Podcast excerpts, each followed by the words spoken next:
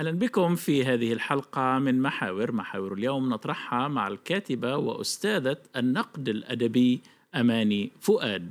أهلا بك دكتورة فؤاد. أهلا وسهلا. أهلا أستاذ وسيم. شكرا لك. لك عدد من المؤلفات منها الرواية وتحرير المجتمع المجاوزة في تيار الحداثة في مصر بعد السبعينيات وأخيرا آه، كتاب قضايا التنوير الخصوصية المصرية سنعود لهذا الكتاب في الحلقة ولكن قبل ذلك سنتحدث عن كتاب آخر هو المرأة ميراث من القهر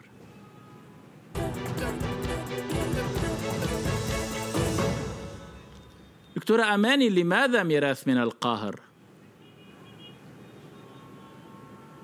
آه، لأنه المرأة خضعت يعني عقود وقرن وأكثر من قرن ونصف وأكثر من هذا أيضا آه، في قهر آه، مركب من خطاب ذكوري له مجموعة من السمات إن هو أهمها إنه لا لا يعد هو الخطاب الذكوري لا يعد المرأة كائن منفصل عن الرجل بل مساحة بتمتد آه، للرجل وفيها بيبقى فيها نوع من إخفاقاته ونوع من آه، آه، نوع من تحكماته وملكياته.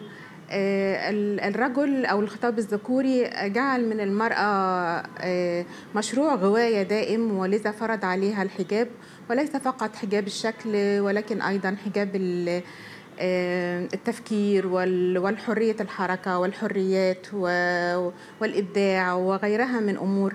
آه، لأن الرجل أيضا آه، أو الثقافة الذكورية جعلت من المرأة كائن مدجن لدرجة أنها صدقت أحيانا ما يقال أو يبث الخطاب الذكوري في المجتمع في أنها كائن آه، قدراته أقل من الرجل. آه، الخطاب الذكوري أيضا تسبب في أنه المرأة يعني لم تنل حريتها. آه، تظل هي في, لم تنل حريتها تظل منتقصة في الميراث تظل منتقصة في الدية تظل منتقصة في كل الشؤون الحياتية آه، ولا يوجد مساواة حقيقية بين الرجل والمرأة على مستوى المجتمع. يعني أيضا يجب أن نشير أن أحيانا بتكون القوانين آه، يعني بتعطي الحقوق وتساوي بين الرجل والمرأة لكن الوعي المجتمعي لا يعطي هذه الحقوق للمرأة ولا يمكنها منها. يعني أنا بتصور إنه ممكن أدي مثال بسيط إنه تفضلي. آه، حتى الآن آه، المرأة المرأة في مصر في آه، في مجلس الدولة لا تنل حقها في التعيين في مجلس الدولة. وهناك مبادرات بتقوم بها المرأة مس... رغم ان القانون يسمح لها. لأن طبعا الدستور يسمح لها بهذا لكن في على مستوى التمكين في, في الواقع لا يتم هذا ومن مؤسسات المفروض إنها آه، أكثر المؤسسات آه، حرصا على حق المرأة ومساواتها بالرجل وحرصا على تطبيق القانون لكن هذا لا يحدث في أمر الواقع. طيب من يحمل هذا الخطاب الذكوري آه إذا وهل تضعين خطاب ذكوري مقابل الخطاب النسوي الذي يدافع عن حقوق المرأة مثلا؟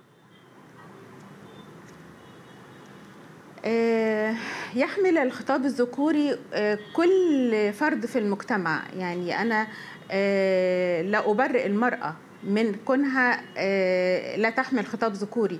المرأة ذاتها تحمل خطاب ذكوري. المجتمع ككل دجن على هذا دجن على هذا الوضع لأنه تكرار هذه الخطابات واستمرارها وترسخها في أرض الواقع على مستوى تعاملات متعددة ومختلفة المستويات في المجتمع جعلت هذا الخطاب الذكوري له الصوت الأعلى. آه، ومهما كانت هناك آه، خطابات نسوية لكن الخطابات النسوية لا زالت تحارب كي تنال نوع من من المساواة. وهي في مجتمعاتنا العربية غير غير قادرة على تحقيق هذه المساواة لأنها اولا آه، يعني تقريبا غير غير متكتلة يعني ما بتصنعش تكتلات تضغط على الرأي العام والرأي السياسي لأن أنا في تصوري أن الرأي السلطة السياسية في مجتمعاتنا هي القادرة على تحقيق المساواة بين الرجل والمرأة وهي القادرة على سن القوانين وفرضها على الجميع. إن لم تقم السلطة السياسية بهذه الأمور ستظل محاولات النساء في المجتمعات العربية وأي ومهما كانت قوتها آه، لن تنل المرأة حقوقها. آه، إذا لم يكن هناك وعي من السلطة السياسية. لكن أنت تنتقدين أيضا صورة المرأة في خطاب الحداثة أو أحيانا تسمين الرأسمالية أيضا بمعنى أن كل ما حصل خلال أكثر من قرن لم يغير عمليا من واقع المرأة أو يغيره لكن ليس كما يجب من وجهة نظرك. بالفعل أنا بشوف أن خطاب الحداثة أو خطاب الرأسمالية لم يعطي المرأة حقوقها وهذا أيضا انعكاس للخطاب الديني والخطاب المجتمعي. يعني الرأسمالية في المجتمعات العربية آه، جعلت من المرأة سلعة. سلعة تروج لسلعة أخرى. وده آه، منافي تماما لحقيقة وإنسانية المرأة. آه، كونها كائن متعدد المستويات المستوى العقلي والمستوى الوجداني المستوى الإنساني والتفكير والإبداع. الخطاب الرأسمالي انعكس عليه الخطاب آه، الخطاب الاجتماعي والخطاب والخطاب الديني كأن المرأة طول الوقت هي مشروع للغواية هي مش هي جسد في الأول وفي الآخر كيف مثلا كيف في يعني؟ الحقيقة يعني؟ هذا منافي آه، يعني مثلا نشوف الإعلانات لما ما بتحب شركة إعلانات إنها تروج لسلعة ما بتكون المرأة هي ال هي ال هي ال هي المروج عن هذه السلعة. آه، في الدراما مثلا التلفزيونية أو في السينما آه، كتير من الأفلام عشان تلقى نوع من الرواج بيبقى يكون في هناك صورة معينة من المرأة. آه، فيها نوع من التركيز آه، على جسدانية المرأة وليس عقلها وليس وجدانها آه، دي كلها صور بتروج للمرأة بصورة غير مناسبة ليها على الإطلاق ككيان له كافة القدرات اللي للرجل لكن هل هذا هل هذا الذي مثلا يقود في حالات لحوادث كالتحرش كعدم احترام المرأة في مجتمعات كثيرة أم أن هناك أسباب أخرى؟ لا التحرش له أسباب متعددة وأعتقد إن أنا آه، يعني كتبت في موضوع التحرش ده كتير وقلت إنه تحت مياه التحرش هناك أسباب متعددة ل آه، يعني شيوع هذه الظاهرة ظاهرة التحرش بالنساء. وأعتقد إنه في الأساس منها هو الموروث الاجتماعي والديني اللي جعل الثقافة الذكورية تنظر للمرأة على هذا النحو. آه، حجاب المرأة. آه، يعني حجبها في البيت. آه، عدم ممارستها الأعمال كافة الأعمال في الحياة الحياة العامة. آه، منعها أحيانا وفي فترات طويلة من الإبداع ومن القراءة ومن الكتابة. انتقاص حقوقها الاقتصادية أو عدم تمكينها من حقوقها الاقتصادية. كل ده جعل من المرأة كائن أضعف. وفي الثقافة الذكورية طبيعي الكائن الأضعف ممكن تأتي على حقوقه أو أو أو تأخذ من حقوقه أو تنتقص من حقوقه. آه، التحرش هو ميراث ميراث كامل الظاهرة مش مش لم... مثلا مش لأنه في ضعف اقتصادي أو ضعف أخلاقي أو ضعف في التعليم أو أو عدم لا هي مجموعة من العوامل المكتملة اللي جعلت من المرأة مشروع لتحرش الرجل. طيب الدكتورة أماني آه، سنتحدث في المحور الثاني عن مشروع طرح آه، يعني طرح في كتاب قضايا التنوير للصحوة الثقافية والجمالية وبطبيعة الحال قضية المرأة حاضرة في هذا المشروع.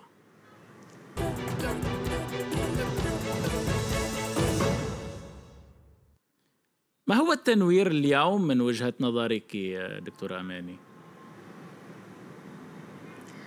التنوير هو بعث أنوار العقل آه، على كافة قضايا المجتمع. بعث أنوار العقل من حيث تأملاته تجاربه آه، تفكيره العقلاني والعلمي على كافة قضايا المجتمع. يعني بحيث أنه يبقى في مزيد من الحريات في اعتراف بالآخر والتفاعل معه وعدم النظر ليه باستعلاء. التنوير إنه يكون في اعتراف بحقوق الإنسان وخاصة وفي القلب منها حقوق المرأة. في اعتراف بالعقلانية إني أنظر للأمور بطريقة عقلانية وعلمية. في اعتراف بإنه يبقى في محاربة لثقافة الجهل والخرافة. التنوير إنه يكون في إيمان بالمواطنة إيمان ب... ب... ب... برفض الفكر المتعصب والطائفية. ال ال أيضا بقيمة الإبداع والفنون في حياة الإنسان. طب عمليا عمليا كيف يمكن الوصول إلى هذه الحالة إلى هذه الصحوة؟ هو أنا باستمرار كنت بفكر إنه في الكتاب ده بالذات قلت فكرت إنه تفكيرنا لازم ي... انه إنه قضايا التنوير هذه تكون لها أرجل وتنزل وتنزل إلى أرض الشارع إلى البسطاء. من خلال مجموعة من العوامل اللي شفت إنها ممكن تصنع هذه الصحوة واستثمرت فيها شيء أساسي إن هو جدلية العلاقة بين المكان والإنسان. أنا دايما مؤمنة إن إحنا أوطاننا طاردة للإنسان الإنسان العربي. لكن أنا بحاول نجعل الأوطان جاذبة لهذا الإنسان.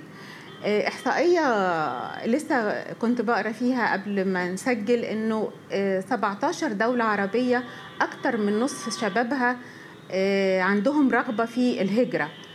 دي ظاهرة خطيرة جدا. مفروض ننظر ليها إحنا نحول أوطاننا لأوطان جاذبة للشباب.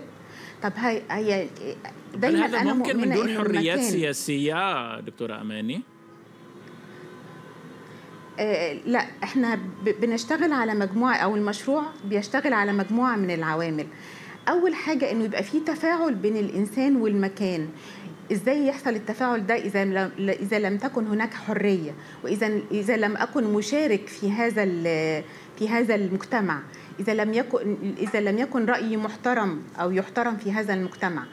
أيضا إذا لم أسهم في بنائه إذا لم اللي فيه رعاية صحية ورعاية تعليمية مناسبة إذا لم يكن المكان جاذب يعني في قدر من التنظيم والجمال. طب وثقافيا من أين يبدأ؟ إذا لم يكن فيه نوع. من قطيعة مع التراث كما بمجموعة من العوامل. يعني أنت تربطين مثلا مسألة الحد القطيعة يعني عفوا. يعني أنت تربطين في مكان ما في الكتاب في مسألة تفسير التراث تفسير النص والإبداع. يعني أنا القيود التي يفرضها النص على الإبداع تعيق أيضا التقدم. كيف الخروج من هذه الحالة؟ وتنتقلين حتى التفسيرات الوسطية يعني. الخروج؟ بالفعل أنا بنتقد هذا وخاصة التفسيرات الوسطية. لأنه أحيانا بعض النصوص في التراث هي مفروض القطيعة معاها تماما لأنها بترجعنا لنقطة الصفر تاني. يعني أنا بتصور أنه من منذ قرن من الزمان من أول ما الإمام محمد عبده بدأ يناقش مجموعة من القضايا وخاصة القضايا الفنية لم تزل هذه القضايا مثارة حتى حتى هذه اللحظة وبيعاد النقاش وفتحها مرات أخرى. إحنا قضايانا ما بننتهيش منها وبننجزها وخلاص ننتهي ونبدأ نفكر في شيء آخر. في حاجة اسمها علوم مستقبل. علوم المستقبل دي إحنا بعاد عنها تماما لأن إحنا غارقين في التراث. في مجموعة من النصوص الملتبسة واللي هي ضد حقوق الإنسان وما وصلت إليه الحضارة الإنسانية بصورة عامة. مثل ماذا؟ دي هذه النصوص يجب القطيعه معها. مثل ماذا؟ مثلا زي مثلا عدم المساواة بين ال بين ال مثلا قضية الرق. ليه ليه ليه تظل آه هذه القضية مثارة في القرن الواحد وعشرين. مثلا قضية الميراث. ليه ما فيش آه ليه ما فيش مساواه في الميراث؟ لأنه حصل مجموعة من التغيرات المجتمع المجتمعية اللي بتفرض إنه المرأة يبقى ليها كيان اقتصادي مساوي للرجل. مثل مثلا إنه قضية الدية مثلا أو شهادة المرأة. كلها قضايا مجموعة من النصوص اللي يجب القطيعه معها. يعني مش من الذي سيجري مش هذه قضايا القطيعة؟ جوهرية. وكيف؟ المفكرين المفكرون. وليس آه، وليس أنا وليس بشوف مثلا الفقهاء أحياناً- ورجال الدين المستنيرين منهم فقط. وكيف نحدد؟ لكن؟ آه، لا اعتقد لا لا لا, لا أعتقد إنه آه، ان المستفيد من مؤسسة بتميل إلى شكل معين هيجدد في خطاب ديني أو هيصلح في خطاب ديني. أعتقد أن المفكرين والفلاسفة والمبدعين هم المنوط بهم تجديد هذه الخطابات وشرحها للناس وتوعية المجتمع بخطورتها وبقائها حتى هذه اللحظة. يعني أنا قريب قوي سمع حديث لأحد كبار الشيوخ بيقول أنه لا مانع من جرح كرامة المرأة في سبيل إنه البيوت تستمر وتظل وما يبقاش فيه ظاهرة شيوع ظاهرة طلاق. هل هذا لائق؟ هل هذا لائق؟ إنه أجي على طرف أو أستلب احد أطراف العلاقة حقوقه حتى حق كرامته نفسها لغاية إنه للغاية إن إن إن يظل بقاء البيوت أو البيوت تظل قائمة وما تبقاش فيه شيوع ظاهرة طلاق هل هذا خطاب لائق من من من شيوخ كبار؟ وبالتالي الرهان على المفكرين ده ممكن يحصل. طبعا المفكرين والمبدعين والفلاسفة إنه يحصل نوع من توعية وكتابة ونزول إلى الوعي المجتمعي في صورة بسيطة ما فيهاش نوع من الاستعلاء على الجماهير ما فيهاش نوع من المكوث في أبراج عاجية. ومحاولة تبسيط هذه الأفكار وتوعية الناس بخطورتها على نصف المجتمع. نصف المجتمعات المرأة هي نصف المجتمعات بالضبط والمرأة هي كائن مؤثر في المجتمع ككل. شكرا لك. أنا بشوف كمان إنه الخطاب الوسطي تفضلي تفضلي. في عجالة لو سمحتي. بشوف بشوف كمان إن الخطاب الوسطي اللي هو بيأخذ العصا بيمسك العصا من المنتصف ده بيضر بالفكر العلماني لأنه بيصوره كأنه خطاب فيه مشيطن وبعيد عن الدين. في حين إن إحنا مواجهتنا لهذه الأمور أعتقد إن هي فيها نوع حتى لو هو فيها نوع من الصدام في في أول لحظة لكن مع استمراره وتكراره هيتقبل المجتمع هذا الخطاب. شكرا لك دكتورة أماني فؤاد على المشاركة في محاور. شكرا شكرا يا وشكرا لكم مشاهدينا وإلى اللقاء في حلقة جديدة من محاور.